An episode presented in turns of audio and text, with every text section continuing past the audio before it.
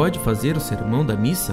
Carta enviada dia 10 de setembro de 2005, localidade São José do Alegre, Minas Gerais, religião católica, idade 61 anos, escolaridade superior concluído, profissão professor aposentado. Uma pessoa como eu, formada em letras, português, há 35 anos, seminarista durante 12 anos, hoje é aposentado e formado em teologia 3 anos, por correspondência, sob a orientação do Frei Estevão Pittencourt, da Arquidiocese do Rio de Janeiro, tendo cursado em minha diocese vários cursos de teologia, posso fazer a homilia dominical? Meu administrador paroquial me agradeceu muito no 23º domingo comum ano A da semana passada.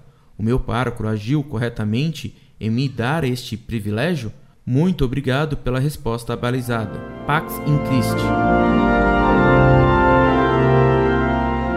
Muito prezado professor, salve Maria. Agradeço-lhe sua confiança, meu caro professor.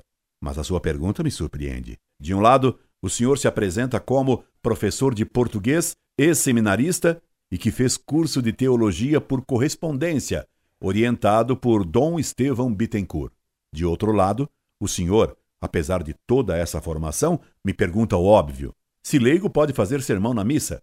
Claro que não. O que lhe permitiram foi um absurdo. Evidentemente, nenhum leigo, por mais culto que seja, pode fazer o sermão dominical. Essa é função reservada ao clero, própria ao sacerdote. Ao clero cabe administrar os sacramentos, ensinar os fiéis, inclusive pregando a homilia e governar a igreja.